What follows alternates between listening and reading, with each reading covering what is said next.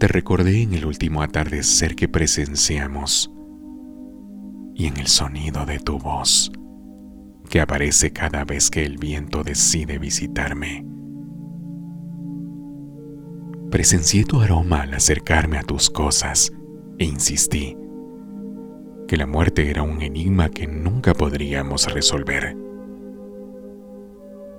Vi tu asiento vacío y me pregunté si podrías existir en algún lugar del universo. Me odié por no recordarme exactamente de la temperatura de tus abrazos,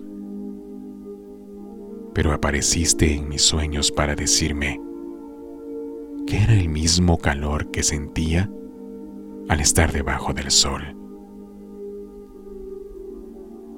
Hundí mis pensamientos en las conversaciones que manteníamos y me reí de las bromas que quedaron suspendidas en el ayer. Guardé tus objetos en el cajón de mi memoria y aproveché a agradecerte haber existido junto a mí. Sequé mis lágrimas con las palabras que probablemente me dirías si me vieras llorar. Y le sonreí al cielo en espera de que me sonrieras una vez más. Recordé un instante imprevisto, cuando parecía que la realidad seguiría su curso, y tu ausencia supuso un vacío en mi presente. Sentí que el reloj se detuvo en mi memoria. Te vi de pie saludándome desde la distancia. Feliz de recordarte. Feliz de encontrarme.